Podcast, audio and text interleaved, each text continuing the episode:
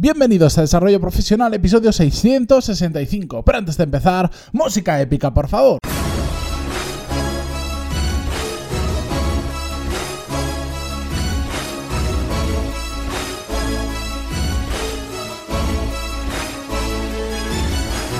Muy buenos días a todos y bienvenidos una semana más a Desarrollo Profesional, el podcast donde hablamos sobre todas las técnicas, habilidades, estrategias y trucos necesarios para mejorar cada día en nuestro trabajo.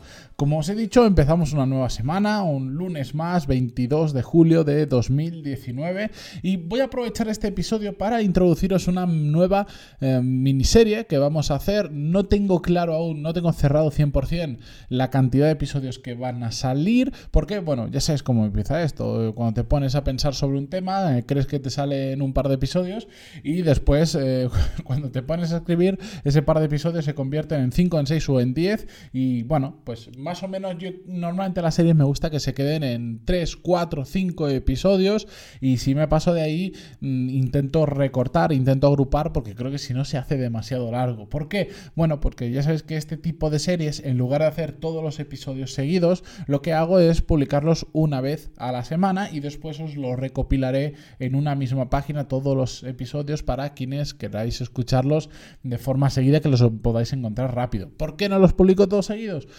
Porque si no, bueno, pues igual si son cinco episodios, estoy una semana hablando solo del mismo tema. Y sé que a muchos de vosotros ahora mismo no os va a interesar el tema porque no os va a tocar de cerca. Mm, a lo largo de vuestra vida profesional os va a tocar muchas veces de cerca y de hecho por eso lo hago, pero hay gente que tiene más necesidad o menos necesidad respecto al tema que vamos a hablar, que no es otro que el de crear y posicionar un muy buen currículum. ¿Por qué? Bueno, pues porque muchos de vosotros me escribís sobre este tema, me hacéis preguntas, me, enviáis en muchos casos vuestro currículum para que le pegue un vistazo, lo vea y os diga qué tal, os, qué tal me parece. Yo intento ponerme en la piel de la posible empresa que os fuera a contratar, intento ayudaros en lo máximo posible, pero hay una serie de recomendaciones que al final son, son genéricas, pero es que son así porque valen para todo el mundo. Después ya habrá muchas peculiaridades, depende de a quién os queréis orientar, depende el tipo de empresa al que os dirigís, depende qué tipo de proceso de selección estáis siguiendo. Consideraciones que lo veremos con muchísimos ejemplos para que podáis ver si vuestro caso se parece a eso y cómo podéis tomar acción, pero hay una serie de pautas que no fallan, que tenemos que tener presentes, que tenemos que mirarlas y que tenemos que seguirlas para mejorar cómo está posicionado nuestro currículum, para mejorar qué, cuál es la primera impresión, sobre todo, que se lleva alguien cuando ve nuestro eh, currículum, etcétera, etcétera. De hecho, no solo vamos a hablar del currículum en papel, vamos a hablar de cómo posicionarlo también en LinkedIn, que es como el currículum, pero en, Internet de una forma mucho más visible. Y también vamos a ver qué es el video currículum y cómo hacer nuestro propio video currículum. De hecho, de esto mm, controlo bastante porque en su momento, hace muchos años, em, me tocó investigar mucho sobre el tema porque monté un proyecto sobre videocurrículum que actualmente no existe, pero todo el conocimiento que saqué de ahí mm, y todas las reflexiones sobre todo que saqué del modelo currículum versus videocurrículum creo que es algo que os puede aportar muchísimo, así que también lo veremos para aquellos que decidáis o que creéis que en vuestro caso funciona mejor un videocurrículum. El listado de los, de los diferentes temas que vamos a hablar lo vais a tener en, la próximo, en el próximo episodio, que lo tendremos la semana que viene.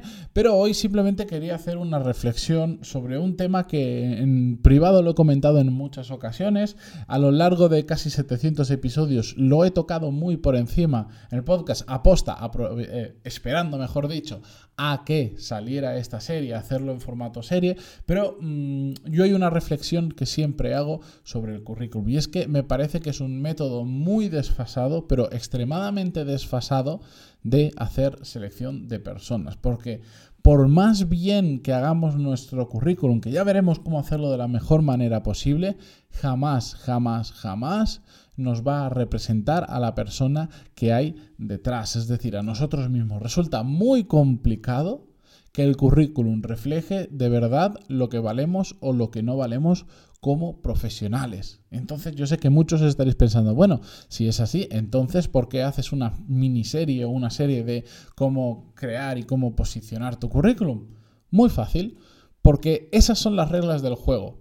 Y aunque en mi opinión ese formato de selección esté muy desfasado, la realidad es que es el, es el que se utiliza en el 99,9% de los casos de selección. Y por lo tanto, no podemos obviarlo y, por, y aunque no nos guste o creamos que hayan sistemas mejores, como es el que se utiliza, bueno, pues tenemos que adaptarnos a ellos y tenemos que saber jugar con las reglas del juego. Simplemente eso.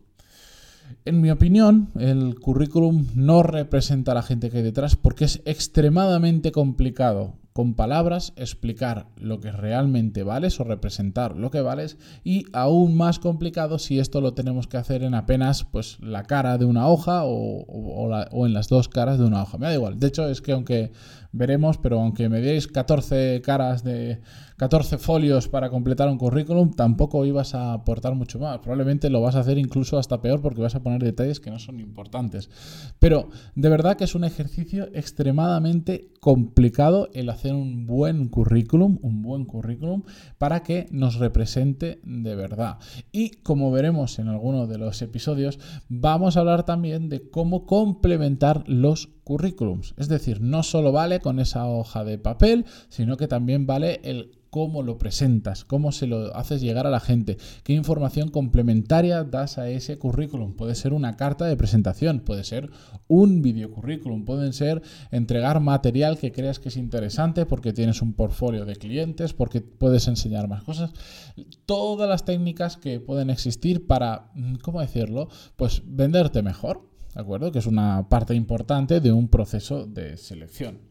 La cuestión es que, mm, sabiendo que las reglas del juego son esas, que una gran mayoría de las empresas utilizan los currículums como al menos una criba inicial de la gente, em, por imaginaros, eh, si estáis en un proceso de selección muy pequeñito, eh, donde solo hay tres o cuatro candidatos, probablemente el currículum vale de poco, porque son tan pocos candidatos, imaginar que es un puesto muy específico, donde hay muy poca gente capaz de hacerlo o que cumple las condiciones que nosotros queremos, bueno, pues va a ser más rápido, no más rápido, pero más eficiente el simplemente hablar con esas cuatro personas por videoentrevista directamente, sin ni siquiera mirar el currículum y a partir de ahí tomar determinadas decisiones que em, si está, no es lo mismo que si estamos en un proceso donde se apuntan 100, 200, 300 o más personas, donde ahí, pues, a ver, aunque no me guste el sistema de currículum, sí que es cierto que de alguna forma tienes que filtrar. No puedes hacer 300 eh, videollamadas o videoentrevistas o entrevistas en persona para ver si esas personas valen o no. Tienes que revisar el currículum y conforme determinados datos que tú necesitas ir descartando o no. De hecho, en los portales de empleo, eh, donde por ejemplo InfoJobs, LinkedIn, etcétera, etcétera, en muchas ofertas cuando te apuntas te va haciendo, además, de, además del tema de que subas tu currículum te hace algunas preguntas. Y estas preguntas no son aleatorias, sino que están hechas a postas para mm, cribar, hacer una criba rápida de los candidatos. Y esto se le llaman killer questions normalmente. Por ejemplo, imaginaros que el puesto requiere que viajes mucho y estés eh, hablando en inglés constantemente, pues en una killer question te pueden poner, eh, dime cuál es tu nivel de inglés. Y ellos pueden decir, bueno, pues todo el que tenga menos de un C1, que me haya marcado según el estándar este de Cambridge, o creo que es de Cambridge, no me acuerdo. Bueno, eh, todo el que tenga menos de C1, directamente no me lo enseñes. Bueno, pues esa es una forma de filtrar y con el currículum se puede hacer lo mismo. Imaginaros que el puesto por el que estáis buscando es en, no sé, en Madrid. Bueno, pues tú puedes decir todo en el que el currículum me ponga que su residencia no es en Madrid, directamente no me lo enseñes. ¿Por qué? Bueno, porque he tenido mala experiencia con gente que se ha mudado y después no estaba a gusto en la ciudad, lo que sea. ¿De acuerdo? Bueno, pues para todas esas cosas, los currículums evidentemente sí que sirven. Yo también a pesar de que soy un detractor del currículum, de que creo que no representa a la persona que hay detrás, y en mi caso, es que todo esto yo lo vivo muy de cerca. Yo sí presento mi currículum, mm, no, no representa realmente lo que hay detrás. Yo siempre que he necesitado buscar trabajo, lo que he priorizado es que me conocieran, porque yo sé que si me conocen en persona podemos hablar y sé que es una empresa donde yo puedo aportar, eh, mi capacidad de convencer o mi capacidad de demostrar que puedo aportar valor es muchísimo más grande, pero infinitamente más grande que si ven eh, mi currículum. Pero, aún así, sabiendo esto y siendo un firme defensor de que, el currículum no vale para hacer proceso de selección y no representa a las personas que hay detrás, tengo que dar la razón a las personas que se dedican a selección de que es una buena herramienta de criba, de criba para determinados datos. El problema es que mucha gente no sabe hacer bien su currículum y si ya de normal es una herramienta complicada porque no representa a la persona que hay detrás, si no lo haces bien, pierdes muchas oportunidades porque te descartan en la primera ronda, digamos, de esos 300 candidatos, te descartan e igual eres una persona o la persona mejor preparada para ese puesto. Simplemente no te has sabido posicionar bien gracias a tu currículum. Lo mismo pasa cuando hacemos entrevistas de trabajo, no nos engañemos. Mm, podemos ser la persona adecuada para ese puesto, pero si no nos sabemos vender bien en una entrevista de trabajo, porque no sabemos entender qué es lo que nos están preguntando, no sabemos entender qué es lo que necesitan y actuar en consecuencia, vamos a estar perdiendo oportunidades. Pues con el currículum exactamente igual. Así que os emplazo, no sé si los publicaré los lunes o los martes, más o menos suelo ser regular, si empiezo un día suelo hacer la serie siempre los mismos días, pero... Mm, lo vais a tener un episodio a la semana. A todos aquellos que lo queráis escuchar todo de una, tipo las series en Netflix que se suben todos los episodios de una, vais a tener que esperar al menos un mes porque cuatro episodios va a tener. Y si no, pues oye, seguís el ritmo del podcast y poquito a poco lo vais escuchando. De todas formas, vais a tener siempre toda la información en todas las notas de los programas de todos los episodios. Vais a tener eh, ahí apuntado dónde están el resto de episodios. Va a ser muy fácil de seguir la serie preocupéis y si no, cualquier cosa, como siempre, me podéis escribir en pantaloni.es barra contactar y ahí os daré toda la información que necesitéis y os remitiré a todos los episodios, ya lo sabéis. Además de para eso, me podéis escribir para contarme vuestras dudas, sugerencias, historias, casos, absolutamente todo lo que queráis. Con esto, yo me despido hasta mañana que volvemos con un nuevo episodio, no sin antes, como siempre, agradeceros vuestras valoraciones de 5 estrellas en iTunes, vuestros me gusta y comentarios en iVoox, Spotify, Google Podcast o cualquier plataforma desde donde escuchéis. Hasta mañana. Adiós.